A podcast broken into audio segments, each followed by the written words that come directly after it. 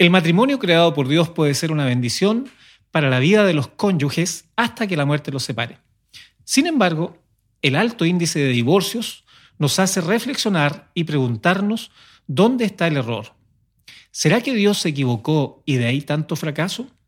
¿O será que no conocemos el rol que nos compete en esta unión y de ahí en más los problemas no resueltos que finalizan en un divorcio? Dios hizo al hombre y a la mujer para que se complementaran el uno con el otro. Como son diferentes, Dios ha dado a cada uno diferentes responsabilidades dentro del contexto del matrimonio. En el programa de hoy veremos las funciones del esposo. En los programas anteriores y hoy día vamos a seguir conversando acerca del matrimonio, pero vamos a saludar también a quienes están siempre con nosotros, pastor de la iglesia, hermano Carlos Flores. ¿Cómo están? Un saludo a todos nuestros auditores. Y también anciano de la iglesia, hermano Andrés Bodini muy contento de estar una vez más. Bueno, y tratando un tema que es eh, no, no fácil, producto de que construir un matrimonio en el paso del tiempo es algo difícil. Para quienes no han estado con nosotros, eh, recordarles un poco de lo que hemos conversado. Dijimos, por ejemplo, en los programas anteriores que el matrimonio es una institución creada por Dios. No, el hombre no la inventó, es Dios quien lo inventó. Y este diseño, la mejor forma de que funcione es como lo hizo Dios entre un hombre y una mujer. No existe lo que hoy en día se conversa respecto a la igualdad, eh, tener matrimonios homosexuales del punto de vista de Dios para que el matrimonio funcione, eso no corresponde. Y otra cosa que es importante que también conversamos es que hay igualdad entre los cónyuges en cuanto a dignidad no es uno más importante o el otro menos importante, todos son iguales, las dos personas son iguales en su dignidad, pero con distintas funciones. Y esta unión Dios la preparó para que fuese una unión física, espiritual y emocional. Y esta unión está hecha exclusivamente para el matrimonio. Eso es en términos generales lo que hemos conversado en los dos programas anteriores. Para quienes se están uniendo al programa sepan en qué punto vamos de este tema que estamos tratando, el de el matrimonio. Eh, partimos jóvenes, les hago una pregunta. Gracias por los jóvenes. Sí. Bueno, tal vez mentí, me disculpo. Em, empecemos de nuevo, caballeros. muy bien, muy bien. ¿Hay algún modelo de los deberes conyugales en la Biblia? ¿Hay algún ejemplo a seguir? Bueno, hay muchos pasajes que nos hablan acerca de los roles dentro de la familia, entendiendo rol como algo que tiene que ver con eh, una, función para la cual Dios nos hizo eh, específicamente. el hombre y la mujer, como dijo Jonathan, en dignidad delante de Dios eh, son exactamente iguales. en todo sentido, en todo sentido, pero nuestra configuración biológica, psicológica, eh, en fin, desde todo punto de vista, es siempre piensen o tengan en presente el concepto complementario, pero no como complemento de un 50%, sino que estamos hablando de un 100%, un 100% de complementariedad del hombre y un 100% de complementariedad de la mujer. Desde ese punto de vista, el matrimonio se establece en función, en primer lugar, de un ordenamiento, un ordenamiento de funciones. Y necesariamente, como en toda institución humana, debe existir un líder, alguien que en definitiva lleve adelante eh, el liderazgo, la conducción del, en este caso del matrimonio y posteriormente con los hijos de la familia. Y desde esa perspectiva, Efesios capítulo 5, versículos 22 al 24, dice que las casadas estén sujetas a sus propios maridos como al Señor. Pero Carlos, perdón que te interrumpa, en eso, porque acabamos de decir que no hay una, especie de jerarquía, no hay, no hay una, dignidad superior en uno o en el otro, igual, pero da la impresión que ese versículo dijera que, hay uno que es menos que tiene que estar. Da la impresión porque la distorsión que existe a partir de, que el hombre toma o, el ser humano toma en sus manos el matrimonio y pervierte estos roles. Como dije, eh, es necesario que exista un responsable, exista un, un, liderazgo que no significa jefatura. El liderazgo tiene, en, el caso del matrimonio, es un liderazgo del varón desde el punto de vista sacrificial, eh, de inspiración también. Eh, cuando está hablando de estar sujeta, que es una palabra que también, sobre todo con el tipo de pensamiento que existe el día de hoy, eh, una, una, palabra mal, mal entendida y, y, poco, poco popular, por así decir, pero el mm. concepto de estar sujeta o sujeto establece el hecho de estar unido y estar bajo una dirección, bajo una dirección. Cuando nosotros pensamos en, un país en cuestión, nosotros estamos sujetos a una constitución. Es decir, esa constitución tiene la responsabilidad de regular la vida de quienes estamos bajo esa constitución. Lo que no significa que seamos menos que esa Lo constitución. que no significa que seamos menos. Es decir, la constitución no existe para... Eh, para someter a las personas, sino que existe para dar gobernabilidad a las personas. Porque somos personas diferentes y necesitamos tener una estructura en la cual nosotros podamos convivir, que es lo que la escritura dice.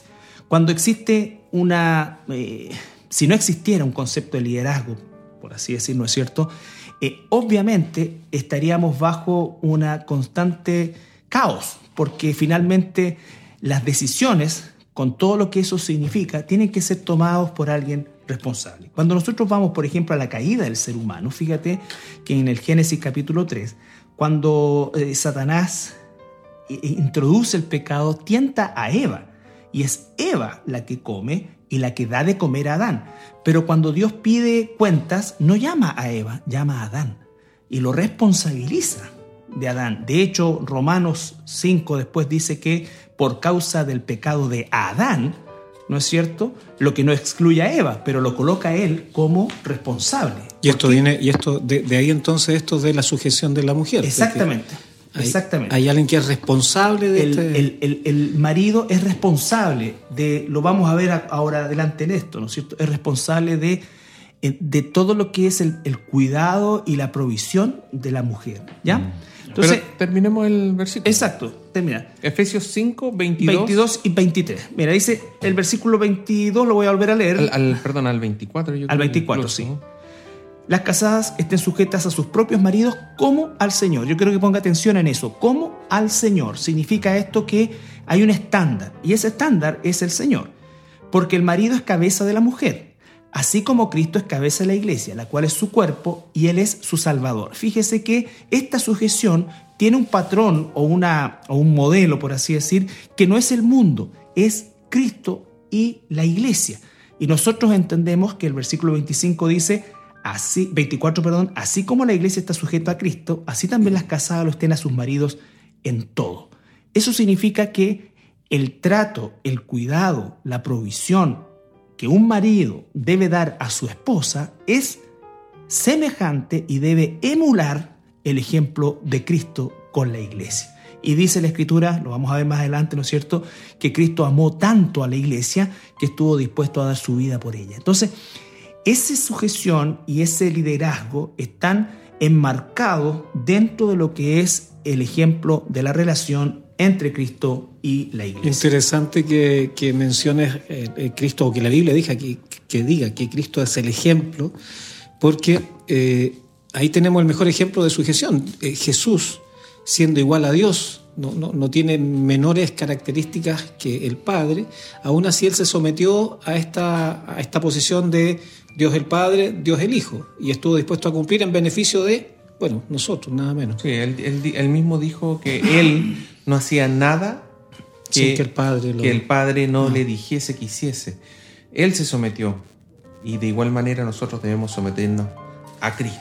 Bueno, esto es la primera parte entonces de la conversación donde estamos un poco definiendo eh, esto de los roles y tratando de explicar que esto de la sujeción no se trata de una inferioridad. Hay un, hay un bien superior que es el matrimonio y ahí está designación de parte de Dios hacia el matrimonio. Ahora, ese debiera ser el modelo de todas las, eh, de todas las sujeciones en, en, las relaciones humanas. Lo que pasa es que uno lo ve siempre, eh, por ejemplo, los ciudadanos debiéramos sujetarnos a nuestras autoridades políticas. El tema es que nuestra distorsión ocurre en que aquellos a quienes supuestamente tenemos que sujetarnos eh, o legalmente debemos sujetarnos no cumplen no se la el estándar que eh, implica y que Dios exige. Eh, eso es, muy importante porque en el fondo no es un asunto de la institución, es un asunto de las personas que componen las instituciones. Entonces, eso es lo que hace que las relaciones que tengan que ver o que las personas escuchen su gestión a nivel marital, cuando escuchamos que un hombre mata a su esposa, que esta cosa acá, que, ¿me entiende? O que una abuela mata a su... Obviamente que hay una distorsión y la, y la población en general se revela a esto, pero el ordenamiento y la estructura está hecha justamente para protegernos, porque si no sería un caos. Sí, sería un desorden al que nadie quisiera estar. Bueno, avancemos porque lo que en realidad queremos conversar hoy día es cuáles son los deberes del esposo. Una pregunta más, y sobre lo mismo. ¿Cuál debe ser entonces la función del marido en el matrimonio? Son varias las funciones. Son varias las funciones que debe tener el marido en el matrimonio, hermano Jonathan. Y la primera de ellas es lo que mencionó Carlitos en este versículo de Efesios, que tiene que ver con el liderazgo, el tema del liderazgo. Y que, tal como mencionó Carlitos, es muy complicado a veces de explicar y que no se malinterprete como un dominio absoluto. Es que estamos, mira, eh, tenemos, no podemos cerrar los ojos, estamos en un mundo que las feministas hacen un, un ruido pero extraordinario. Entonces, si, si a una feminista yo le digo que para que su matrimonio, si es que una feminista quisiera casarse, para que su matrimonio eh, funcione, acorde al estándar que Dios hizo, tengo que decirle que hay un líder dentro. o- Claro, o que se tiene que sujetar a su marido. tiene que sujetarse, ¿qué me va a decir la feminista? Bueno, pero hagamos una lectura completa. Una lectura completa. Dice en 1 Corintios capítulo 11, versículo 3. Pero quiero que sepáis que Cristo es la cabeza de todo varón, y el varón es la cabeza de la mujer, y Dios la cabeza de Cristo. Lo que hablábamos recién. Ahí estábamos hablando recién de este tema de esta estructura. Hay una estructura general que es que Dios Padre es la cabeza de Dios Hijo y Dios Hijo es la cabeza de todo varón y el varón es la cabeza de la mujer. Hay una estructura y un orden.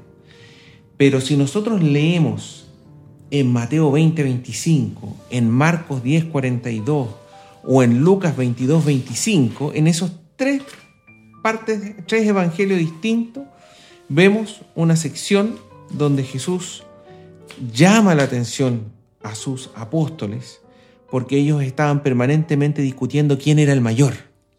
¿Quién era el mayor de los apóstoles? Eh, particularmente dos hermanos, ¿no, Carlito? Sí.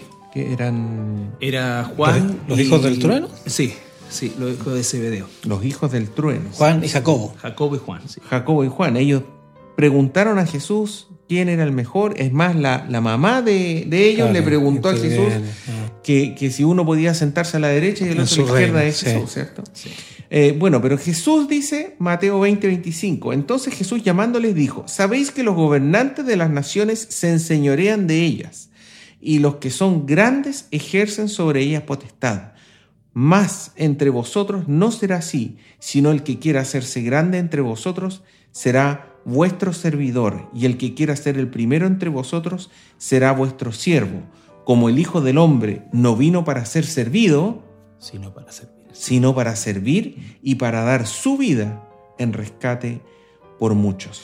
Quiero hacer un pequeño paréntesis en lo que leyó Andresito. Mira, ahí Jesús, fíjate que esto lo dijo hace poco menos de dos mil años atrás, y sin embargo la estructura pervertida de los liderazgos o jefaturas humanas eh, ha sido siempre igual. O sea, Jesús deja en claro que los gobernantes del mundo se enseñorean de, la gente. Es- Eso fue así en el Imperio Romano, es así hoy y será así hasta el último día que haya gobierno sobre la tierra. Esto, esto del amor al servicio público, entonces, como una mentira.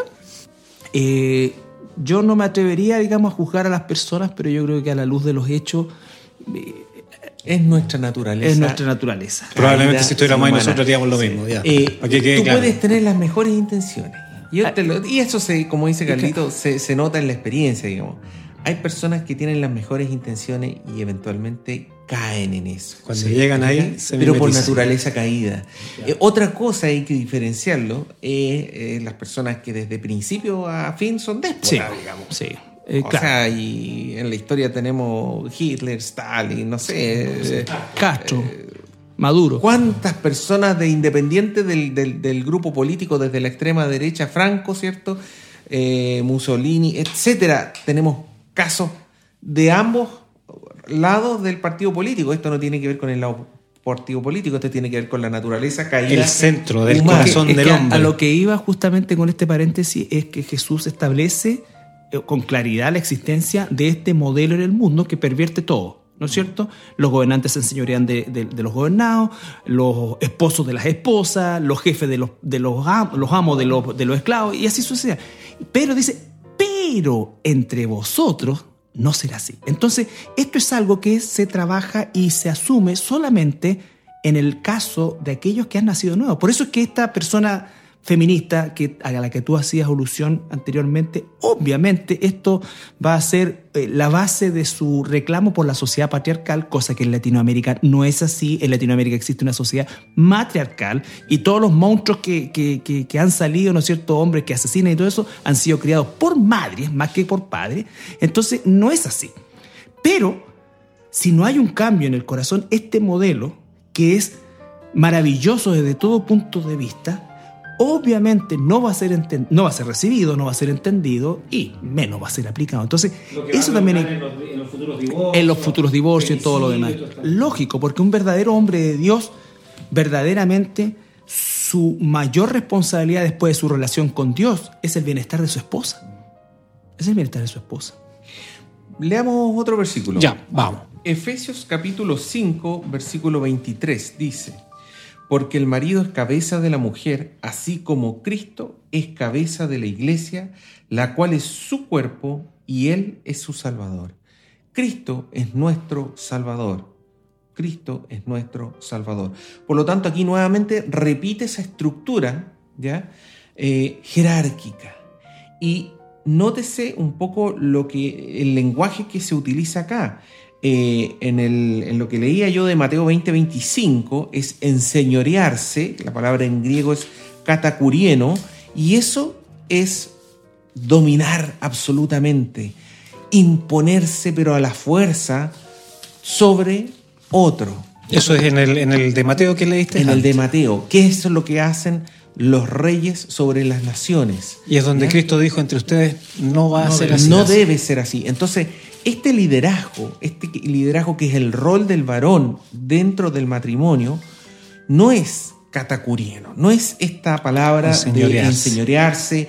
de, de- de controlar, pero absolutamente de imponerse a la fuerza sí o sí, sino que es ser el líder. Como, como lo dijo Cristo en el pasaje que leyeron de que Él no vino para ser servido, sino, vino para, servir. Y fíjate, quiero hacer otro paréntesis. En 1 de Pedro 5.1, solamente para que las personas entiendan lo que dice la Biblia, no es lo que se ve eh, eh, en el mundo exterior muchas veces.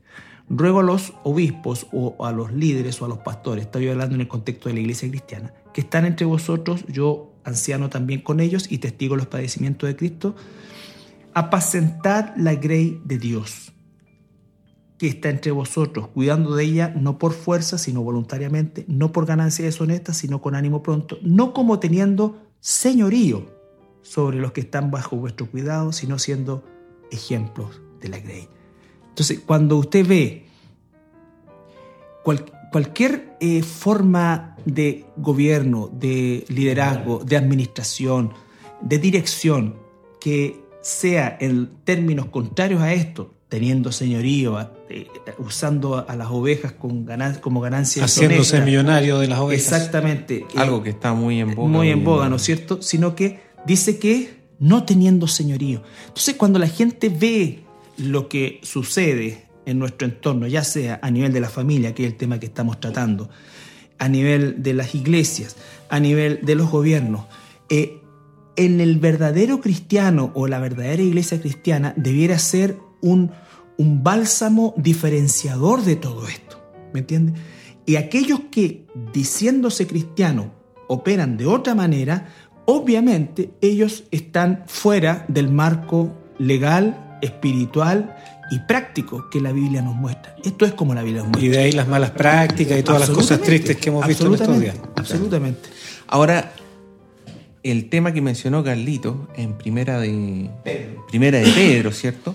Está dirigida a los pastores, obispos, ancianos de las iglesias respecto al liderazgo que deben ejercer en las iglesias, ¿ya?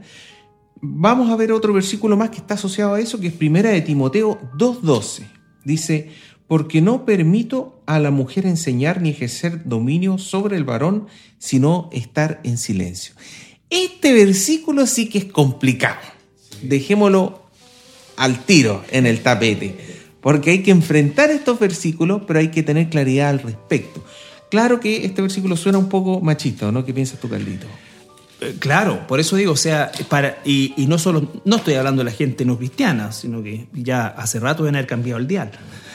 lo que estoy hablando es cuando en el pueblo cristiano eh, ocurre una, o, se lleva la distorsión del mundo, como estas cosas que a veces también se dice, bueno, a lo mejor esta persona tuvo un mal padre, entonces nunca va a poder eh, conocer a, Dios como su padre. Los traumas infantiles, todo eso, en el Señor todo se cura, todo se sana. ¿No es cierto? Esto es exactamente lo mismo. Si una persona no entiende todo el contexto de lo que es la responsabilidad del liderazgo del varón, en todo orden de cosas, porque Dios nos va a pedir cuenta por nuestra familia, si la tenemos, ¿no es cierto? partiendo por nuestra esposa, nuestros hijos, el trabajo. Si estamos en la iglesia y somos puestos como pastores, maestros, ancianos o, o, maestros de niños, cualquier ejercicio que tengamos ahí, Dios va a pedir cuenta de todo eso, de todo eso. De todo aquel que enseña. De todo aquel. De hecho, el, el, apóstol Santiago dice: no se hagan, no se hagan, es decir, no se autoproclamen maestros o pastores, porque vamos a recibir mayor condenación, mayor condenación, o sea, un juicio más exhaustivo sobre eso. Y cuando, cuando aquellos que se autoproclaman o aquellos que hacen un ejercicio fuera de, los parámetros bíblicos que leímos en Primera de Pedro, no tienen temor de Dios, no tienen temor de Dios, no, no, no entienden a lo que se exponen, a lo que se exponen.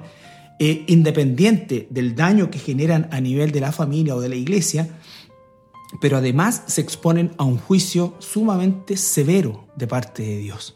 Bueno, eh, un poco eh, para resumir el punto, porque nos hemos ido a distintas cosas, pero este punto entonces dentro de la responsabilidad del hombre, que es lo que estamos conversando en el matrimonio, es que el hombre es la cabeza, es como el, director, lo que no significa que es el tirano, es el que manda, es el, el que, se enseñorea. Se enseñorea. No debemos tener ese, esa, esa actitud. Eh, aquí hay un tema muy, muy interesante, hermano, porque muchas veces a mí me ha tocado, y yo me imagino que a Carlito aún más veces, eh, hablar con mujeres leyendo este versículo y lo primero que dicen, ¿y por qué no vamos a hablar? Más encima la ciencia ha demostrado que las mujeres hablan por lo menos dos veces más. Varias palabras más que los hombres. y nosotros nos consta, digamos, o sea, cuando vamos a la reunión de varones, eh, las interacciones a veces cuesta que los varones opinen, se fijas tú, y, hagan algún tipo de comentario. Eh, sabemos que en el caso de las reuniones de mujeres no es así. No. Eh, entonces, claramente, claramente, esto por así decir, va en contra de la naturaleza. Y la verdad es que en general los roles que el Señor nos manda va en contra de nuestra naturaleza. Porque así como el Señor nos manda a nosotros ser el líder, y lo que leyó Carlito, ser el ejemplo, así como el pastor debe ser el ejemplo en la iglesia, el varón debe ser el ejemplo en su casa, si hay algo que va en contra de nuestra naturaleza es ser el líder bíblico.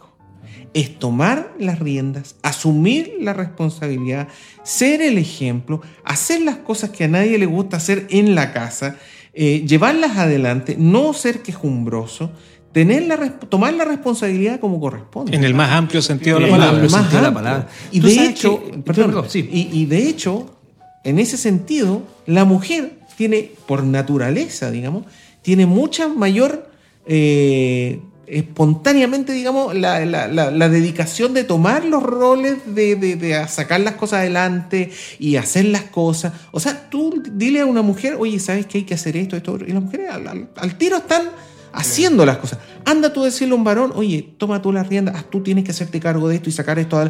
O sea, va en contra de nuestra naturaleza. Por eso es que eh, yo lo que decía anteriormente, André, era el hecho de que fuimos hechos distintos. Es decir, tú, es cierto, las mujeres ejecutivamente pueden ser mucho más eh, voluntariosas incluso que un hombre.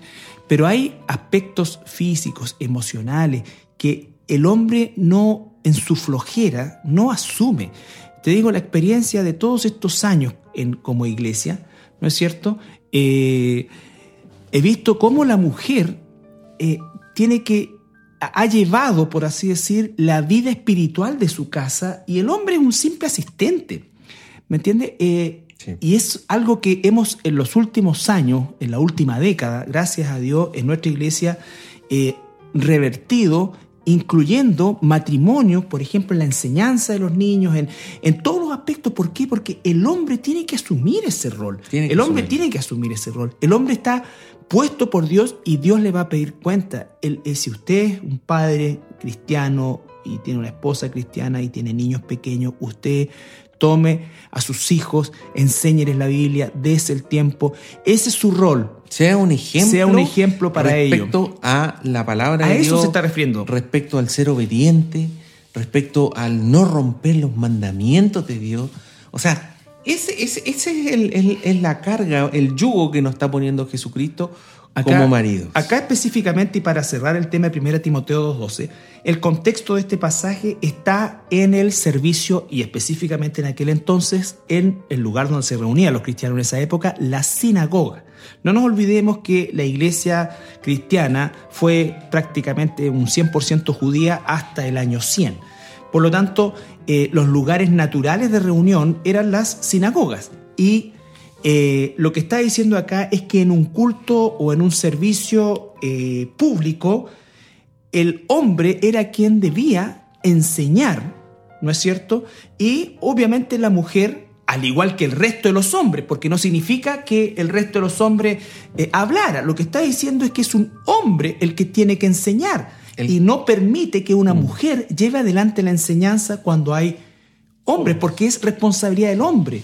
Lo que no significa que la mujer no pueda hablar, no pueda enseñar. Es una ridiculez, no es así. Lo que es es el hecho de que cuando hay un culto, un servicio, quien lleva la palabra a la congregación es un pastor, no una pastora. Un anciano, no una anciana.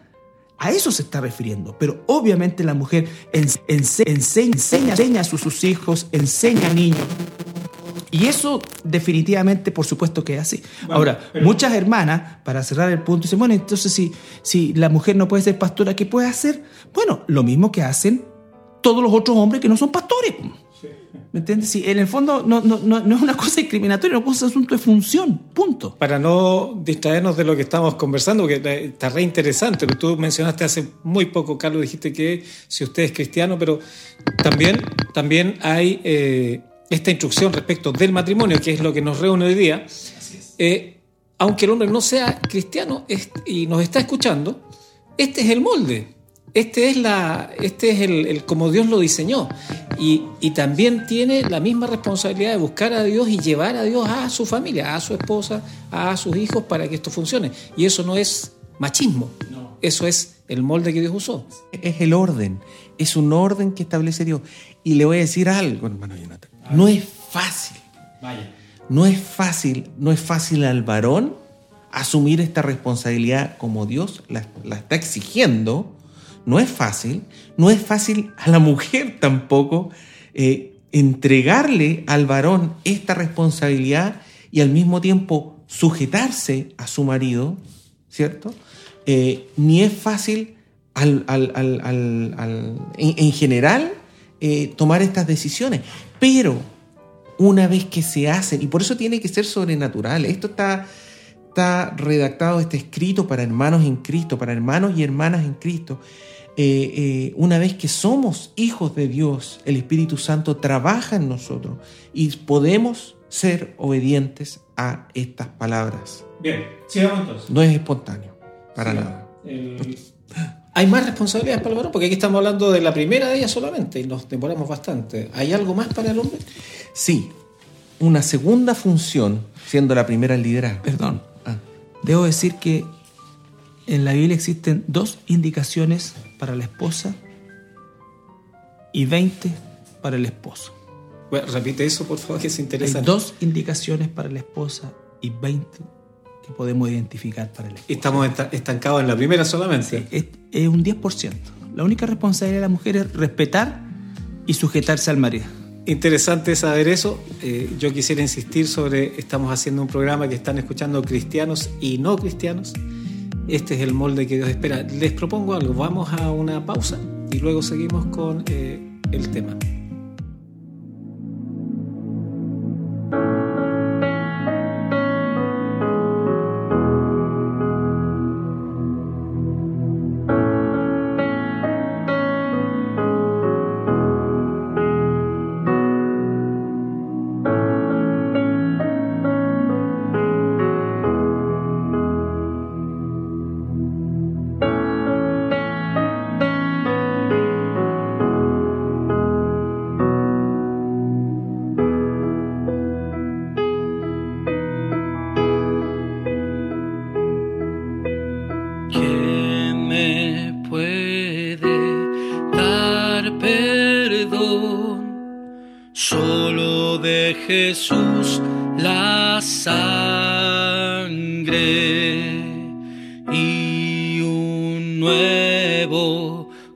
corazón, solo de Jesús la sangre.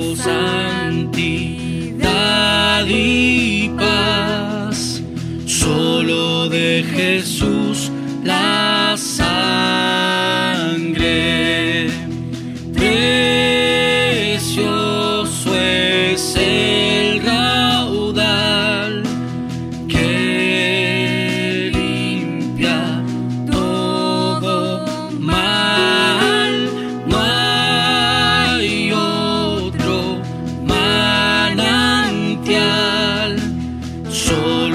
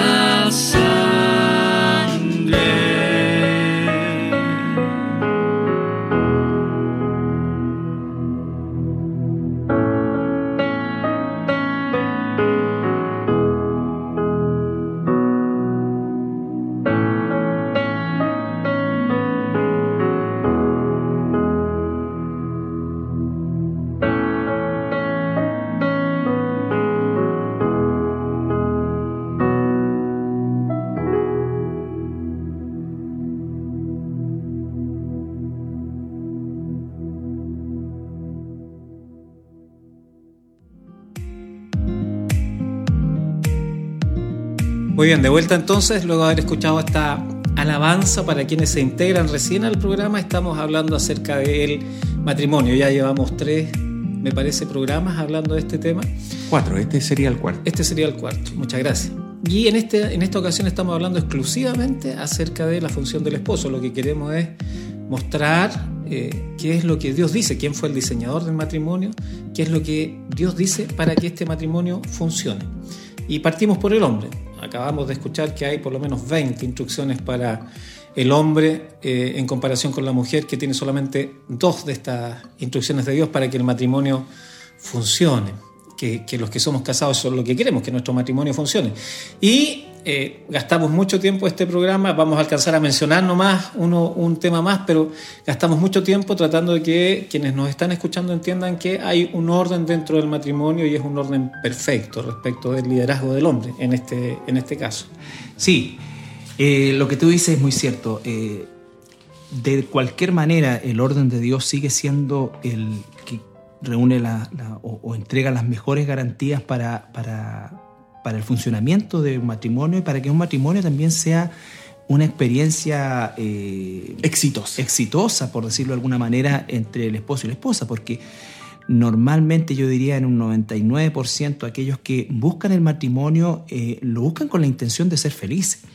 Pero obviamente todas estas distorsiones que vemos en los modelos que, que, se establecen dentro de la, de la sociedad hace que eh, rápidamente la, vida matrimonial se vea invadida por una serie de cosas en las cuales no tenemos herramientas al respecto. Y eso pasa muchas veces por escuchar todo este tipo de, filosofías que de alguna forma atacan a uno o atacan a otro. Entonces, machista, feminista. Y la idea es que eh, el matrimonio sigue siendo entre un hombre y una mujer una experiencia maravillosa cuando a lo menos nosotros tenemos claridad eh, en relación a los elementos y a los ordenamientos que aquel que lo creó nos ha entregado.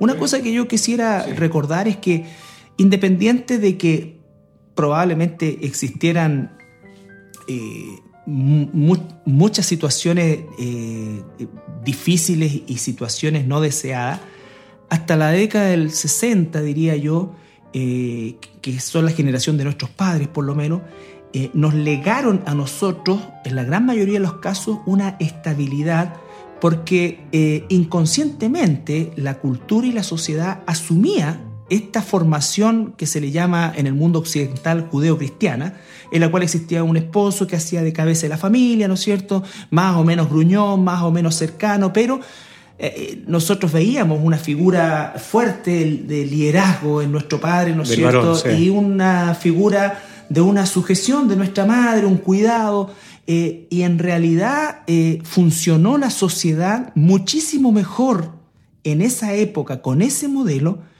que con el modelo que existe el día de hoy o que se trata de implantar, ni hablar de todo este tema de la ideología de género, en fin, pero es eh, la sociedad que vivimos nosotros está, por un lado, femenizando al varón y varonizando, si se puede decir, a la, mujer. Masculinizando. Masculinizando, exacto, esa es la palabra.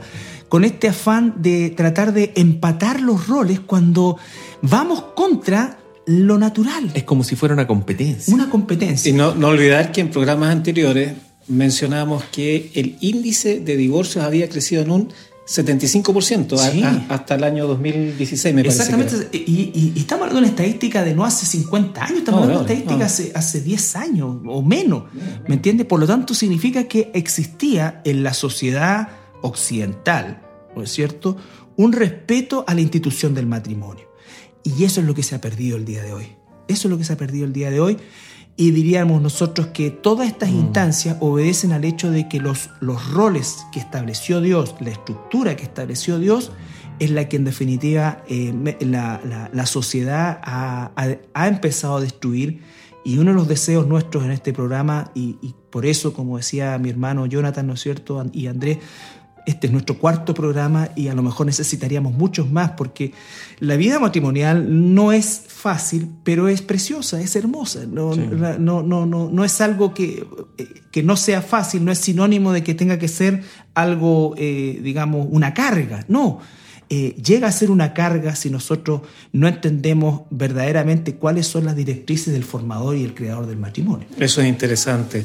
Y, y sobre lo mismo, entonces, una, una responsabilidad más del varón antes que terminemos el programa. Sí, una responsabilidad más. La primera, liderazgo. Segundo, amar a su esposo. Eso, esto le va a gustar escuchar a, la- a las mujeres que están en la sintonía de día. Efesios capítulo 5, versículos 25 al 30. No sé, porque les va a sonar patriarcal, que, que me tienen que amar. Yo no necesito Yo amor. no necesito la vida de nadie. Puta, si no sabéis cómo darle ya. Bueno, Bueno, pero es probable que haya. Sí, ah, hay alguien que, cu- que quieran esto. ya, por favor. sí. Leamos, leamos. Las feministas, perdón.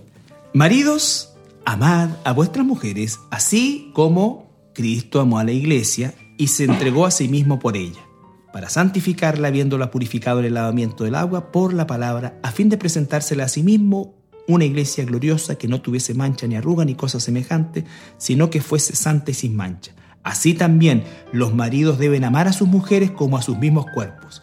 El que ama a su mujer, a sí mismo se ama, porque nadie aborreció jamás a su propia carne, sino que la sustenta y la cuida, como también Cristo a la iglesia, porque somos miembros de su cuerpo, de su carne y de sus huesos. Pedazo de estándar. Pedazo de estándar. fíjate. Exactamente. El Fíjate. amor a su esposa. Con, el- con- con- con la última parte solamente, eh, el que ama a su mujer a sí mismo se ama porque nadie aborreció jamás su propio cuerpo o su propia carne. O sea, ya con ese solo hecho eh, no existirían eh, femicidios. Por ejemplo, que están... Porque, vuelvo a insistir, aquí está lo que Dios quiere de- todavía para el matrimonio. Interesante que la Biblia no dice al hombre, eh, hombre, enseñoreate de tu No, mujer. no, dice, no, hombre, ama a tu Ama a tu mujer. Y el estándar es como Cristo amó a como la. Cristo, un amor sacrificial. Ya lo leyó Andrés en el Evangelio de Marco. Jesús dijo, yo no vine a ser servido, vine a servir. Ese es el ejemplo. Entonces, usted, esposo, ¿no es cierto? Ame a su mujer, aprenda a amar a su mujer, aprenda de Cristo, a amar a su mujer eh, sirviéndole, ¿no es cierto? Uno de los mayores reclamos que uno escucha en consejería en general es que no, la mujer no recibe ayuda. El hombre trabaja, la mujer trabaja también muchas Mucho. veces, mucho, eh, pero la mujer normalmente llega a la casa y la mujer continúa con las labores domésticas y eso no debe ser. Usted tiene que participar, usted tiene que ayudar, usted tiene que eh, el- el- el liberar a su esposa muchas veces, si ya tiene sobre los 45, 50 años, liberarle incluso de muchos aspectos físicos que nosotros podemos hacer, ¿no es cierto? Y no ella, por ya sus dolores de columna, su, en fin, tantas cosas que, que vienen con, con- con el tiempo. Es Veamos- una forma de amor. Porque estamos acostumbrados nosotros al amor de la florcita, de esta cosa. Y está bien eso para el pololeo los primeros años, pero después sacrifíquese. Vaya, haga usted las cosas, saque la basura, lave los platos. No, no olvidar el estándar. Es como Cristo Como amó a la iglesia. Jesús Y- le lavó los pies a los discípulos la noche de la cena para mostrarles con la labor más, más baja desde el punto de vista La del esclavo. claro, eh, social, que era lavar los pies, ¿no es cierto? Porque usted no se imagine que los apóstoles, Jesús así como los pinta, Da Vinci tenía las patitas rosaditas, ¿no? Debe ser una hondez del porte de un buque y Jesús se las lavó, ¿no es cierto? Justamente para mostrar el amor expresado en el servicio. Ahora pregunta, ¿ganaba algo Cristo lavando los pies, siendo siervo de los? Entonces este amor también es es una, de una característica sin esperar nada a cambio. O sea, amor sacrificial. estar dispuesto a dar, dar, dar. Esa es la instrucción de Dios al hombre. O sea, Así es. ¿ibas a leer otro versículo? Sí, otro versículo, Colosenses 3:19, porque no solamente nos dice que debemos amarlas, sino también nos dice de otra manera eh, que, qué cosas no debemos hacer. A ver, ¿qué dice? Eh, lo opuesto a amarlas. Dice, maridos, amad a vuestras mujeres y no seáis ásperos con ellas. Ese es un, un ver- un verbo que es picrano, que quiere decir amargar, ser áspero o amargo. No sean ásperos o amargos con sus mujeres. Qué increíble, oye, esto es, es increíble, es súper práctico, es demandante y qué distinto sería eh, el mundo, para ser sincero, ¿no es cierto?, si se vivieran estos principios. O sea, el- el- la, la persona que diseñó el automóvil y nos dice que le echemos aceite al motor, si no le echamos aceite al motor, le echamos agua, se murió el, Se murió. el motor.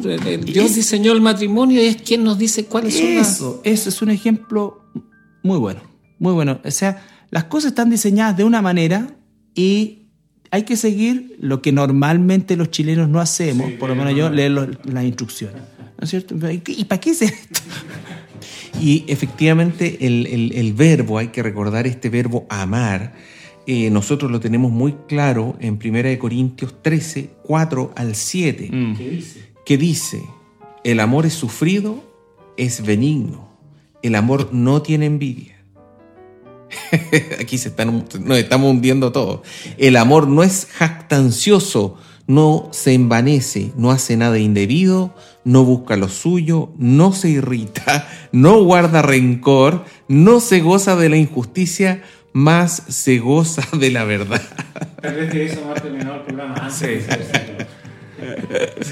Bueno, con ese amor nosotros debemos amar a nuestra esposa. y yo preguntaría a las mujeres que nos mm. están escuchando. Dígame una cosa, eh, ¿usted no se sujetaría a un hombre así? Ah, yo pienso que no tendría mayor dificultad en hacerlo. Ahora entiendo un poquito mejor el sujetarse. Este es el estándar. Claro. Al, revés de lo que como lo pintan hoy día con esto de decir el hombre, el patriarcal, el que manda, el que se cree. No, pues el estándar de Dios es un siervo, un tipo amoroso, un tipo que cuida, que protege, que no lleva a enojo. Eh, que no es amargo, que, que, alegra la vida de la mujer. Que no espera nada indebido. Exacto. Eso. Extraordinario. Eso es. Eso es el segundo eh, rol que tiene el, varón, el amor hacia su esposa. Este tipo de amor, el amor sacrificial. Bueno, hay, hay bastante más que podemos eh, desprender de la Biblia, que son las responsabilidades del hombre, pero el tiempo nos alcanzó en el programa de hoy. Si usted es mujer y nos está escuchando, sepa que la próxima semana, en los horarios que usted ya conoce, sábado, 14 horas, lunes 14 horas, vamos a seguir hablando acerca de las responsabilidades del hombre. Invite a su esposo a que nos escuche en Radio Pinamar. Pero luego también vamos a hablar de la responsabilidad de la mujer y ahí le invitamos a usted que también nos siga escuchando. Eh, Pablo enseñando eh, aspectos de la vida práctica a los hombres de la iglesia en Tesalónica les dice que cada uno de vosotros sepa tener su propia esposa en santidad y honor un pasaje muy cortito, está hablando un poco acerca de la relación más bien física. Sin embargo, eh, lo que yo quiero destacar de este pasaje es tener a su esposa en santidad y honor, entregarle a su mujer honor. En otro pasaje la escritura dice que la mujer es como vaso frágil, es el trato que el hombre debe dar a la mujer, cuidarla, quererla, amarla, eh, estar consciente de que es una hija de Dios, quienes son cristianas y eh, ninguno, ningún cristiano quisiera hacer enojar a su suegro por el maltrato que le está dando a su hija. Ahora, quienes no son cristianos y nos están escuchando, fíjese que eh, para un cristiano cumplir con todo este estándar no es una cuestión que uno puede hacer en, en sus propias fuerzas. Hay un cambio que se produce en la mente de cada cristiano una vez que conoce a Jesús como Salvador. Y ese cambio es dejar de pensar como uno pensaba antes y empezar a pensar bajo el pensamiento de Dios, someterse a lo que la palabra de Dios dice. Y quienes somos cristianos y tenemos ya muchos años de matrimonio, en ese proceso hemos aprendido a amar a nuestras mujeres, no de manera perfecta. Uh, yo quisiera poder decir que he amado a mi esposa de manera perfecta todos los años de matrimonio, pero no es así. Y cada cristiano eh, vive en esta lucha eh, permanente y hemos podido entregar amor a nuestra esposa y mantener el matrimonio ya por más de 30 años pero por una fuerza extraordinaria, algo que no está dentro de nosotros. Y este es nuestro Señor y Salvador Jesucristo. Eh, en la Biblia espera que cada hombre, cada mujer se acerque a Dios en arrepentimiento, dejar de pensar como piensa y empezar a pensar como Dios piensa. Y dentro de este programa que estamos hablando del matrimonio, también queremos invitarle a que usted pase por este arrepentimiento, dejar de mirar como es la filosofía del mundo, mirar cómo es la palabra de Dios, buscar a Jesús para ser salvo y luego entonces someterse para tener un matrimonio como el que Dios espera que todos tengamos hasta que la muerte nos separe. Que Dios le bendiga. Amén. Muchas bendiciones.